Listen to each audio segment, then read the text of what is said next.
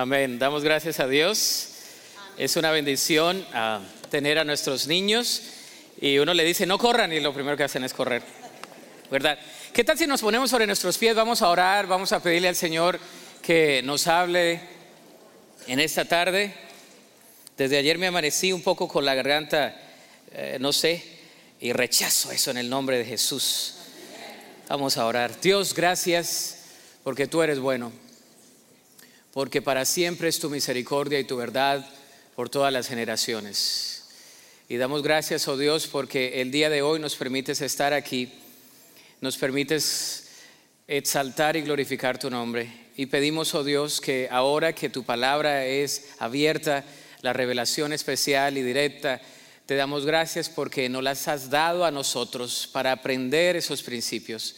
Y pedimos, oh Dios, que quites cualquier carga que nos asedie, que quites, Señor, cualquier distracción, que quites cualquier peso eh, físico, emocional o espiritual. Y en el nombre de Jesús confesamos que tu palabra es viva, eficaz y que llega a cortar a lo más profundo del corazón y que viene a traer aliento y a sustentar nuestras vidas. Dedicamos este tiempo exclusivamente para ti en Cristo Jesús. Amén y amén. Tome su lugar. ¿Cómo, ha sido tu formación? Es decir, ah, tenemos una formación formal, por así decirlo, aquella formación en la escuela, aquellos que fueron a, la primaria, a la escuela preparatoria, a la universidad. Esa es la universidad eh, formal.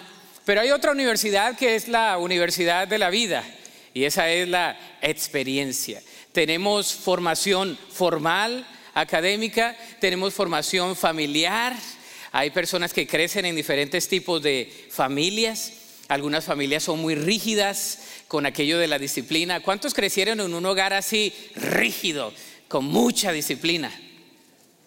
¿Ok? Eh, el Señor, ¿verdad? Usó esos hogares con alguna disciplina. Usted no se podía mover porque la mamá la miraba nada más con los ojos así, o el papá eh, parte formativa académica. Algunos crecimos en otros países latinoamericanos donde la disciplina era diferente en las escuelas. Por ejemplo, si se portaba un niño mal, yo recuerdo que lo ponían a darle vueltas a la cancha. Antes, eh, en, aquel entonces, algunos hasta les ponían a cargar cosas, a dar vueltas, un poquito abusivos, pero eh, habían diferentes tipos de formación. Otros han pasado por la escuela militar. ¿Cuántos de ustedes han pasado por la escuela militar? ¿Alguno que otro? ¿No? Ok, uno que otro militar, nada más en las películas entonces. Pero todos hemos recibido formación. ¿Qué tal de la formación espiritual? Cuando Dios verdaderamente entra a nuestro corazón, el Espíritu Santo, Jesús es nuestro Salvador y comienza esa formación. Él comienza a hacer en nosotros esa persona que Él quiere hacer. Él comienza a cambiar aquellas cosas que nosotros no podemos cambiar. Y el Señor, el día de hoy, en esta historia, de una vida forjada por Dios, la historia de David. La semana pasada emprendimos nuestra serie de sermones del verano basados eh, en la vida de David y vimos el llamamiento de David y cómo Dios le llamó a, ser rey, de ser pastor. El día de hoy vamos a hablar de esa universidad de la vida, de esa formación para reinar y de cómo Dios nos forma a cada uno de nosotros. Le voy a pedir que lleve su atención al primer libro de Samuel, el capítulo 16 Seguimos en el capítulo 16, pero de los versos 14 al 23. Está ahí en la pantalla. Aquí vemos cómo Dios va formando a David, cómo Dios le va dando a él ese carácter para que su corazón sea formado para llegar a reinar el pueblo de Israel. Dice así la palabra del Señor. Primero de Samuel, capítulo 16, versículos 14 al 23. Dice, ahora bien, el espíritu del Señor se había apartado de Saúl y el Señor envió un espíritu atormentador.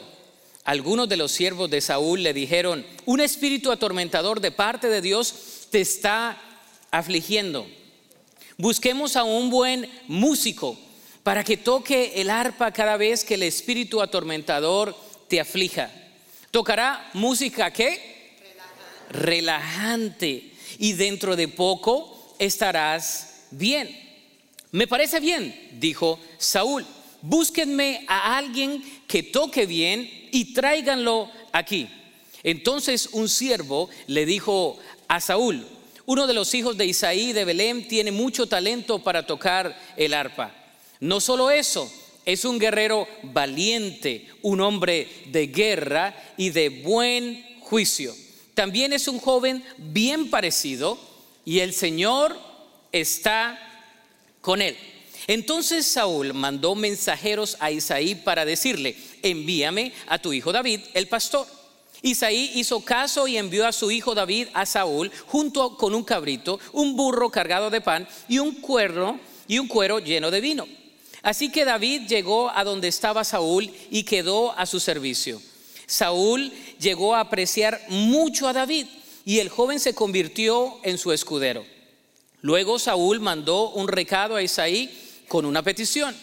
Por favor, permíteme que David se quede a mi servicio porque me simpatiza mucho. Y cada vez que el espíritu atormentador de parte de Dios afligía a Saúl, David tocaba el arpa. Entonces Saúl se sentía mejor y el espíritu atormentador se iba. Que Dios bendiga su palabra. Amén. En base a este pasaje bíblico, vamos a ver cómo es que Dios formó a David para reinar y cómo Dios nos forma a nosotros también. Tengo algunos puntos, el primero de ellos es, la formación puede venir de una manera sorprendente. La formación en nuestra vida espiritual puede venir de una manera sorprendente. De los versículos 14 al 17 Dios usa diferentes maneras como formarnos. En este caso, en la narrativa, se ve la razón principal por la cual Dios ya había escogido a David para hacer una transición en el reinado de Saúl. Fue de una manera sorprendente como Dios lo hace. Pregúntate a ti mismo o medita en las ocasiones en tu vida donde Dios te ha sorprendido y te ha formado o te ha forjado de una manera sorprendente, de una manera que no pensabas que iba a pasar. A veces estás planeando algo y no sabe y la formación puede venir de una manera sorprendente. En este caso, ¿se acuerda de David? David estaba con las ovejitas, con la asignación que le había dado su padre de ser pastor de las ovejas. Viene Samuel a ungir quién iba a ser el nuevo rey de Israel. Isaí saca sus sus hijos, los más, ¿se acuerda? Los más apuestos, los más musculosos, los esbeltos, los más talentosos. Y el Señor le dice a Saúl, no es ninguno de ellos. Y le pregunta a Isaí, ¿hay alguno de ellos que no esté aquí? Dice, sí, David que está en el campo cuidando las ovejas. Dice, no nos sentaremos hasta que venga David. Viene David, se le unge a David. Sin embargo, David regresa al campo donde estaba cuidando sus ovejas, porque pasan unos años donde Dios está forjando todavía a David. Pasan muchos años, hermanos, donde Dios nos sigue forjando a nosotros. No es de la noche a la mañana. El Señor no acaba su obra en nuestras vidas y Él gestiona episodios, eventos, dolor, situaciones, enfermedades, rupturas emocionales, situaciones que parecen ser contraproducentes. De alguna u otra manera, Dios gestiona eso y nos sorprende en una formación que Él tiene para nosotros. Dice aquí la escritura en el versículo 15 que algunos de los siervos de Saúl le dijeron, un espíritu atormentador de parte de Dios, te está afligiendo. David había sido ungido por Dios. Y en la primera parte del capítulo vemos cómo el Espíritu de Dios entra en David, pero también vemos cómo el Espíritu de Dios se había apartado de Saúl. Saúl había sido el elegido de Dios. Y el Espíritu de Dios venía a equipar a aquellos que habían sido llamados en el Antiguo Testamento, eh, venía a equiparlos por esa transición, por ese momento. El Espíritu de Dios se había apartado de Saúl, pero el Espíritu de Dios había sido puesto en David. ¿Por qué? Porque iba a tener una asignación. Note que en este pasaje en, particular nos habla de una... Eh, justa posición, como dice, el cambio de Dios en la mente para y en el corazón de David y en el corazón de Saúl. En esos momentos el Espíritu de Dios llega allí y toma a David y Saúl está atormentado. Porque cuando no tienes el Espíritu de Dios, no tienes la vida. Amén. Puedes tenerlo todo y a la vez no tenerlo nada.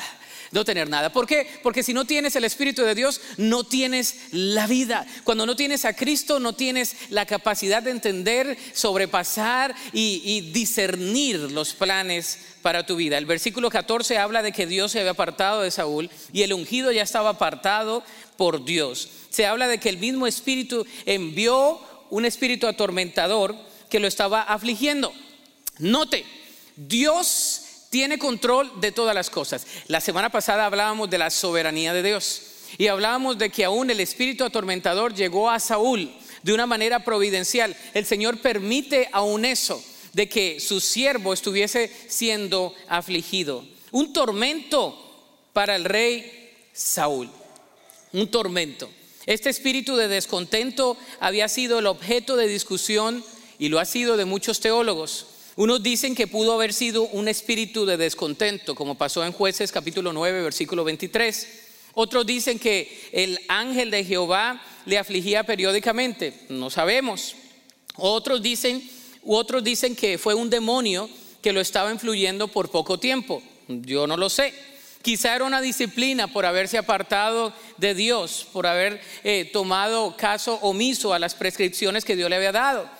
Porque cuando nos apartamos de Dios, los problemas comienzan. ¿No te pasa?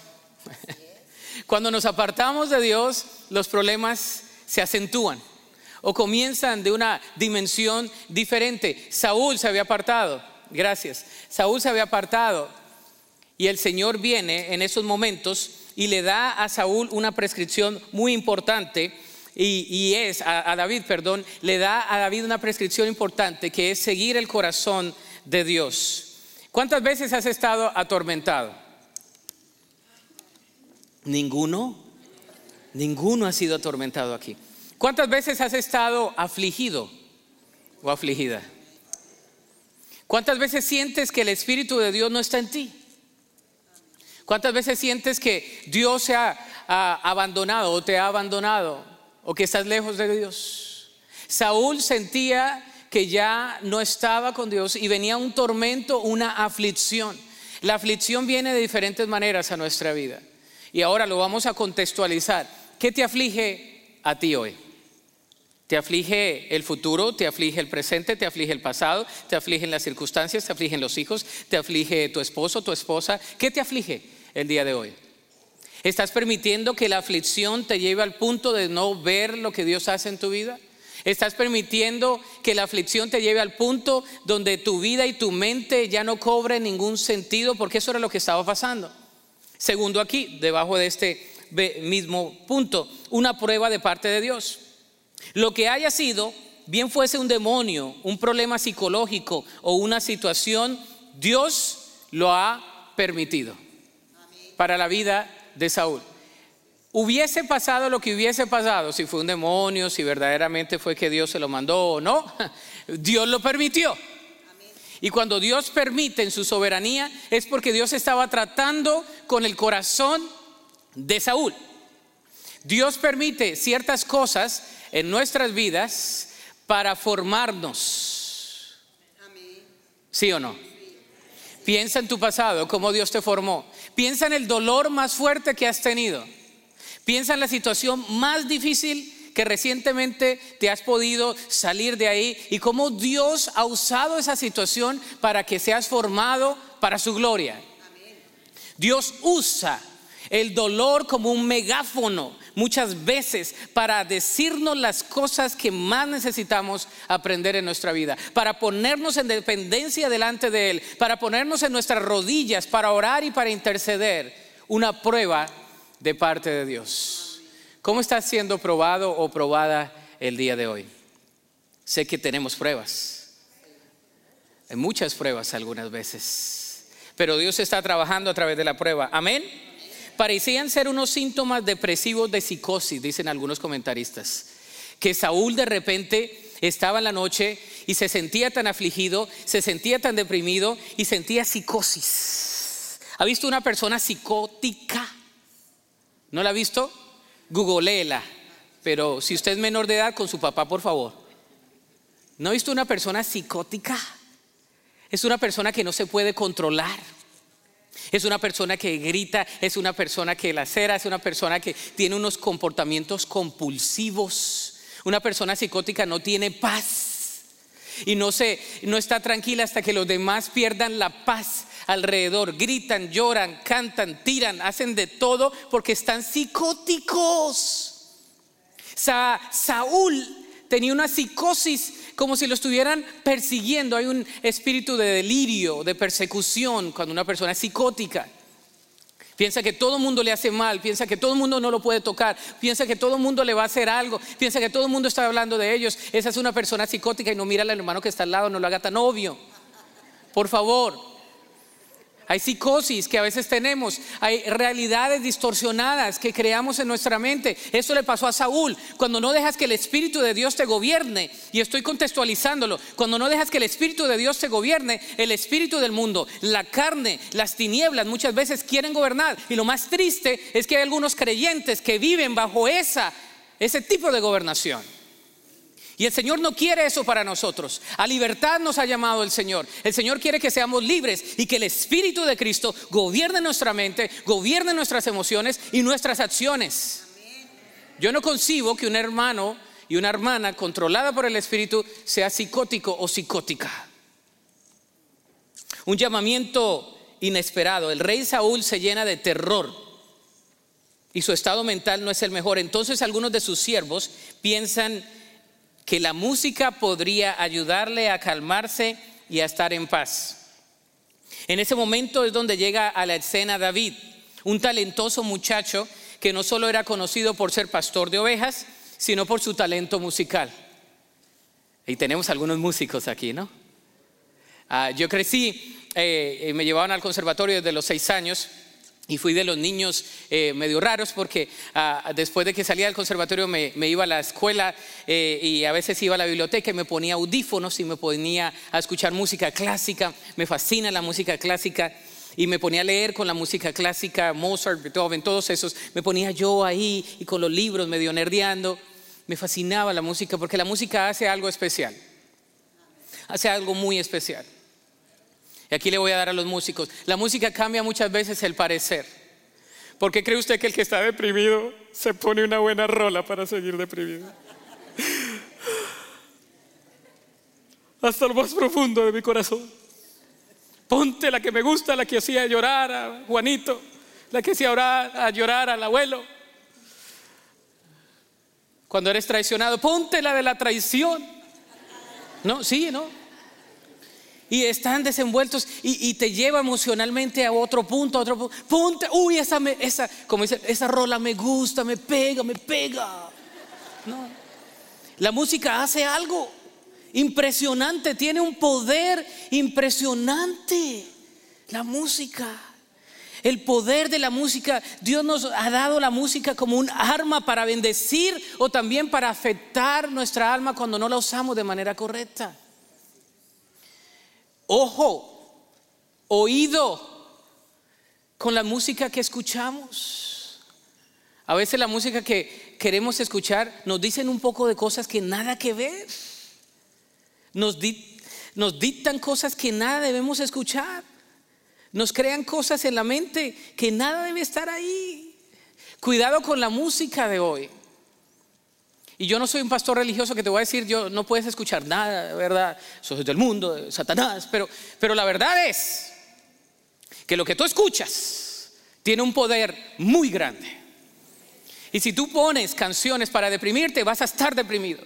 Si tú pones canciones para hacerte sentir que nadie te quiere, nadie te va a querer.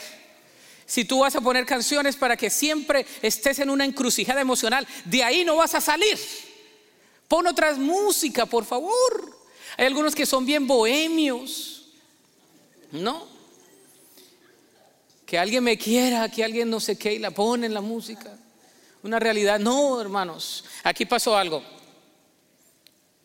David viene en la escena, guerrero, hombre valiente, quien había vencido leones, osos para defender a sus ovejas y el Señor lo usa a través de su talento musical. ¿Qué tipo de música escuchas? ¿Cómo te puede ministrar o cómo te puede apartar de Dios? ¿Le alabas a Dios? ¿Qué ambiente musical tienes en tu hogar? La música tiene un poder grandísimo. Sabe, yo a veces pongo música y a veces uno se levanta y tiene ganas de todo menos de alabar a Dios y pones algo que el Señor te pone en el corazón y el Señor usa esa música, eh, en cinco minutos cambia tu parecer. Pero si tú buscas otra cosa, ahí vas a seguir en lo mismo. Esta nada más es una ilustración de lo que hace la música. Lo segundo, la formación viene a través de la preparación.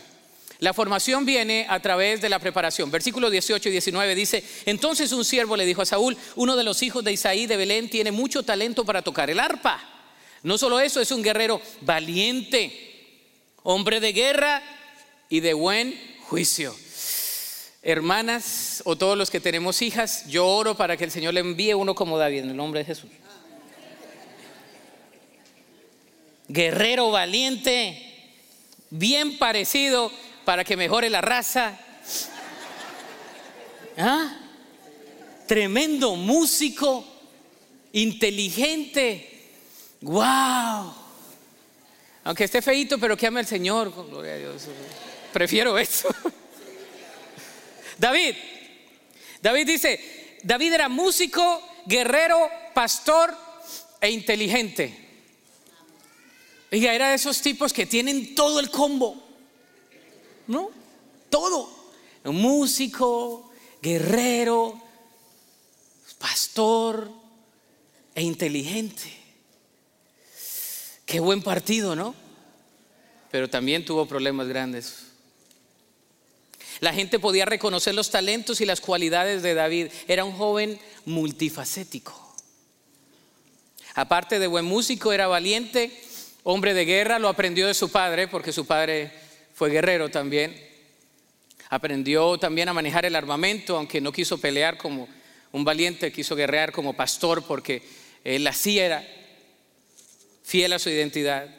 Pero sobre todo, dice la escritura, versículo 18c, es decir, la última oración, dice, también es un joven bien parecido, pero me fascina lo que viene. Y el Señor está con él. Podemos cerrar e irnos. Ahí está y el Señor está con él. Tú puedes ser muy inteligente, puedes ser muy músico, puedes ser muy pastor, puedes ser muy guerrero, pero si Dios no está contigo, no va a ser igual. Dice, y Dios está con él. La gente sabía que David tenía el Espíritu de Dios. La gente sabía que David tenía algo diferente, tenía una relación con Dios. La gente alrededor tuyo sabe que tú tienes el Espíritu de Dios? La gente alrededor tuyo reconoce que Dios está en ti. La gente alrededor tuyo ve la diferencia porque tiene el sentir de que sí, ahí está, Dios está en esa persona. Wow. David se sometía a la autoridad de su padre. Esto es algo especial también. David se sometía a la autoridad de su padre. Saúl mandó mensajeros a su papá, Isaí, y David era fiel a la asignación de su padre. Imagínense, Saúl le dicen, hay un buen músico, es guerrero, y Dios está con él, tráiganmelo.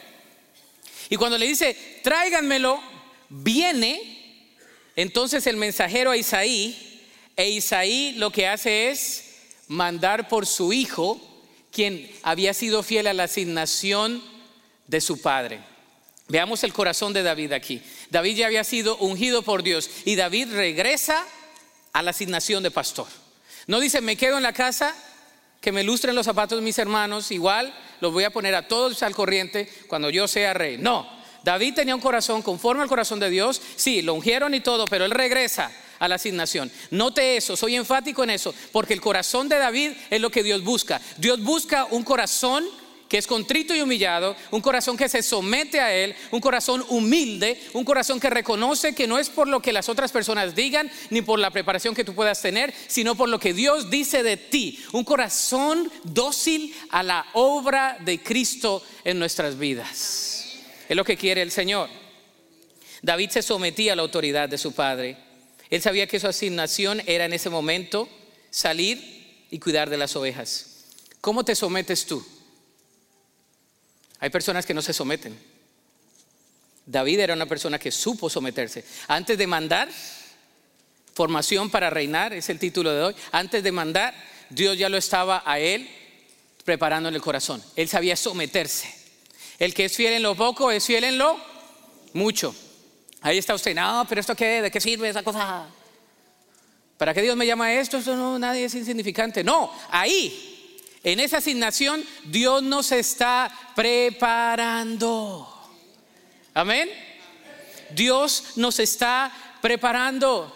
Diga conmigo, Dios me está preparando. Muchas veces nosotros no entendemos que en la asignación donde estamos, Dios nos está preparando. David se sometía a la autoridad de su padre. Una persona que no se puede someter es una persona que no puede ser enseñable y es una persona que no puede ser usada por Dios de la manera que Él quiere. Tú puedes saber mucho, pero si no te sometes a la autoridad de Dios, entonces Dios no te puede usar de la manera que Él quiere. David sabía someterse. ¿Te estás sometiendo al Señor? ¿Qué te ha dicho tu padre? ¿Te has sometido a Él? David fue formado en la solitud. El pastorado era una función solitaria. C. El pastorado era una función solitaria. David fue forjado en los momentos de soledad. Su relación con Dios creció en los momentos de soledad. Los salmos son un testimonio de la relación que David tenía con Dios. Es más, vemos muchos salmos, lo aprendió tanto que pudo desahogarse delante de Dios como lo hizo en el Salmo 102 del 1 al 18. Déjeme le leo este salmo. Escúchelo. Aquí está David y usted se va a relacionar con David. Esta es la canción. Señor, oye mi oración, escucha mi ruego, no te alejes de mí en el tiempo de mi angustia. Inclínate para escuchar y no tardes en responderme cuando te llamo, pues mis días desaparecen como el humo y los huesos me arden como carbones al rojo vivo. Tengo el corazón angustiado, marchito como la hierba, y perdí el apetito. Mm. Por mi gemir quedé reducido a piel y huesos, flaco, anoréxico. Soy como un búho en el desierto, como un búho pequeño en un lugar remoto y desolado. Me acuesto y sigo despierto como un pájaro solitario en el tejado. Mis enemigos se burlan de mí día tras día, se mofan de mí y me maldicen. ¿Cuántos de ustedes se han sentido así alguna vez? Ah, ninguno, ninguno. Otra vez, vamos a, con la hipocresía por encima. ¿Qué es eso? David en la soledad le está diciendo, Señor, escucha mi ruego, no te alejes de mí en el tiempo de la angustia, inclínate a escucharme, no te tardes en responderme, Señor, cuando te hablo. Pues mis días desaparecen como el humo y mis huesos se carcomen, ya no sé qué hacer. Estaba desesperado. Tengo el corazón angustiado, marchito, dice.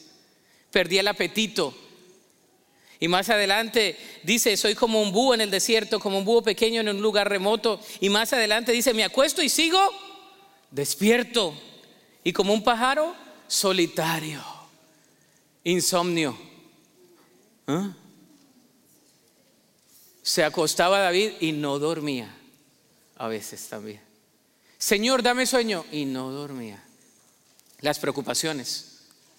¿Se le parece a su realidad o no? ¿Se le parece que muchas veces se angustia y no duerme? ¿Se parece que usted está a veces angustiado y hasta siente que los huesos como que le están carcomiendo? David se sintió así. Y el Señor aún así lo usó. Amén.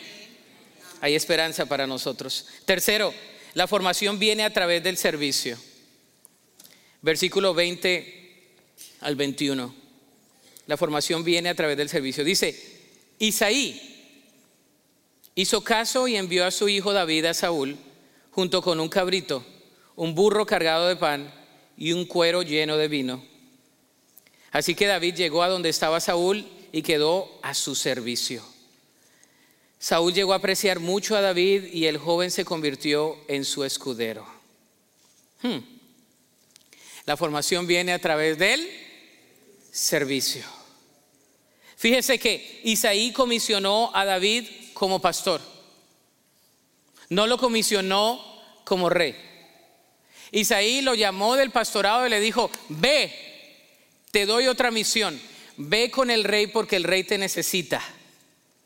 Ve a hacer lo que haces en privado, pero hazlo allá con el rey. El Señor cuántas veces nos está preparando en privado. Y cuántas veces tu dolor, tu situación, tu circunstancia, tu pena, tu lágrima, tu angustia, tu frustración, tu temor, eh, tu abandono, tu abuso, tu situación de la infancia, todas las, aquellas cosas están ahí. Y Dios de repente dice, voy a usar esto para traer gloria a mi nombre aquí.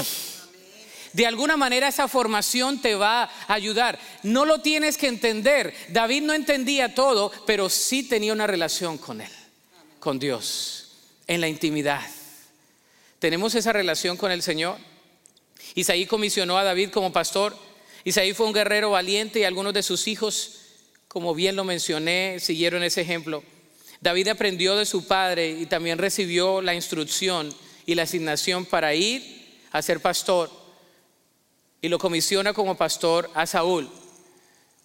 Yo creo que él estaba al frente de las ovejas y se ponía a tocar, a tocar. Y se ponía a orar a Dios y se ponía a clamar al Señor. No estaba perdiendo el tiempo, estaba siendo preparado. Amén. A veces tú piensas que el Señor no está usando tu tiempo como tú piensas que lo debe usar. Señor, pero ¿por qué me tienes aquí con las ovejitas tocando la arpita? En otras palabras, oh no, yo soy para más. yo necesito otra asignación ya. No, el Señor te tiene ahí porque te está preparando. Amén. El Señor te está preparando. Aún todas las circunstancias y cosas que tú hayas pasado, el Señor las va a usar como parte de esa preparación. Porque el Señor te quiere así como eres. Así con las situaciones que has pasado, el Señor las va a transformar para su gloria. El Señor va a hacer algo nuevo en ti. Dice la escritura que Él hace algo nuevo en nosotros. Y el Señor va a transformar eso para su gloria. Isaí comisionó a David como pastor, pero también Saúl reconoció el trabajo de David. Saúl vio como Dios estaba con David, que le convirtió en su escudero.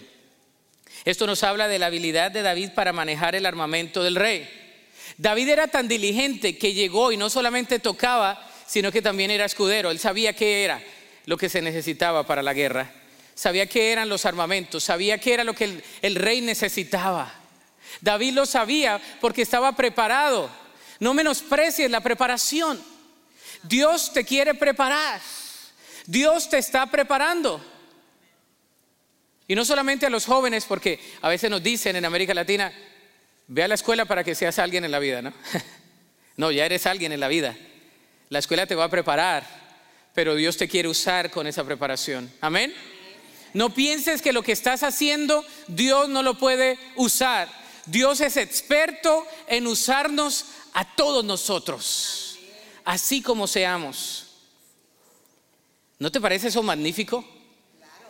Que el Señor te puede usar así, que no necesitas ser alguien más que te diseñó así, porque así te va a usar.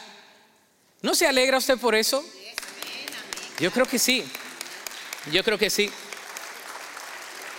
Cuarto, la formación experimenta el respaldo de Dios.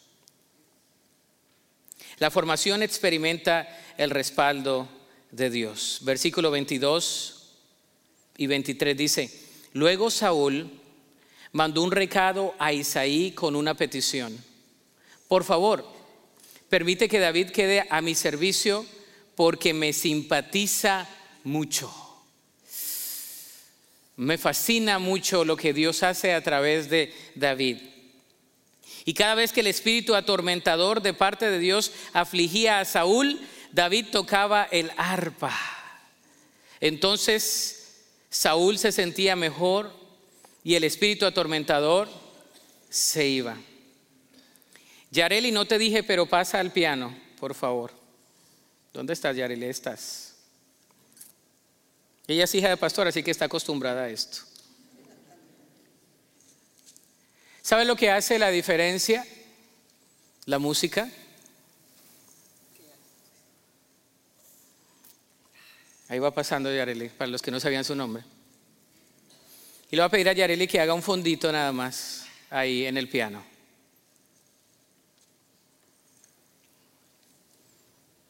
Y tú vas a cerrar tus ojos por unos momentos y vas a orar a Dios. No es el final todavía.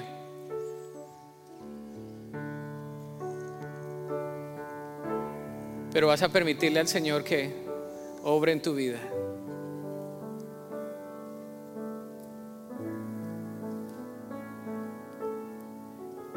Quizás Dios te está mostrando algo de la formación que está pasando en ti.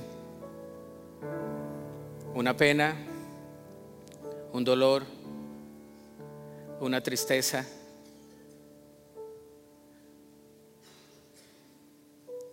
Una amargura de la, de la infancia, una situación difícil, una ruptura, una noticia inesperada.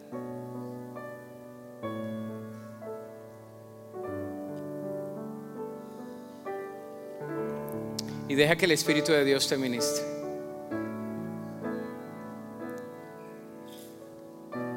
Espíritu de Dios, tú conoces cada corazón. Conoces cada pena, cada circunstancia.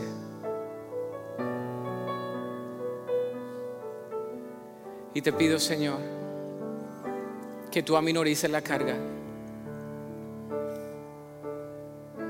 De cada uno de los que estamos aquí.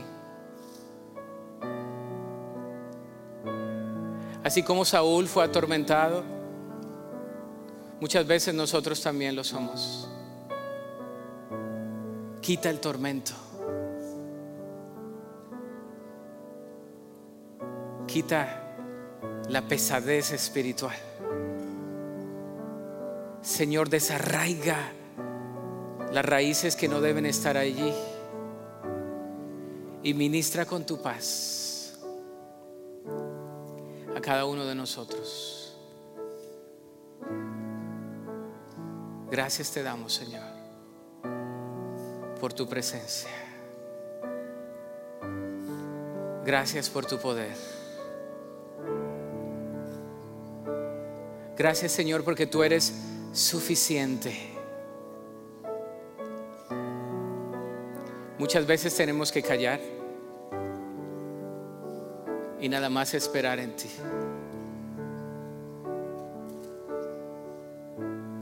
Gracias Dios porque tú siempre estás con nosotros.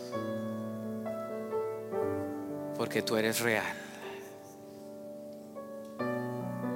Has sido, eres y siempre serás el mismo así como estuviste con Saúl, así como David tocaba, Señor, y no es las teclas, no es un piano, es tu presencia, es tu espíritu. Y donde está tu espíritu, hay libertad. Te damos gracias, Señor. En el nombre de Cristo Jesús.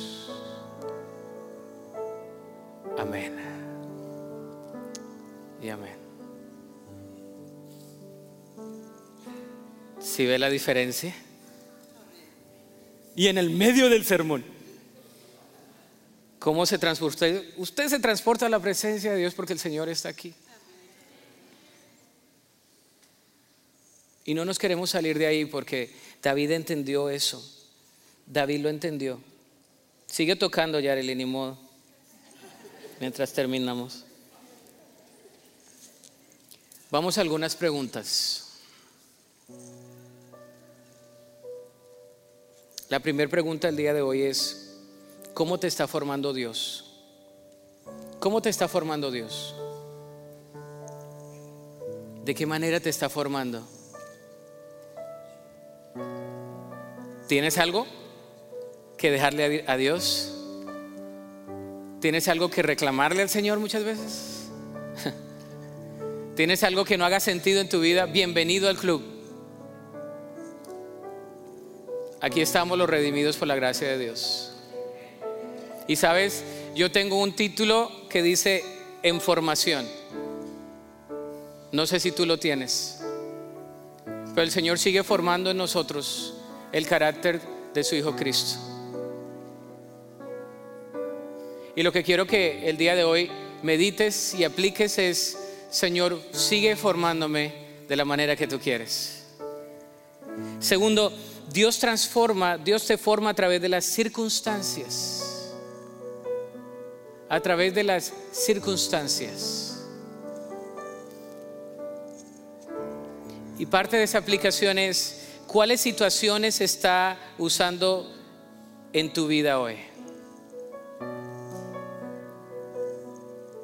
Lo que esté pasando, Dios lo está usando. Me salió. Lo que esté pasando, Dios lo está usando. ¿Cuáles circunstancias, situaciones está usando en tu vida?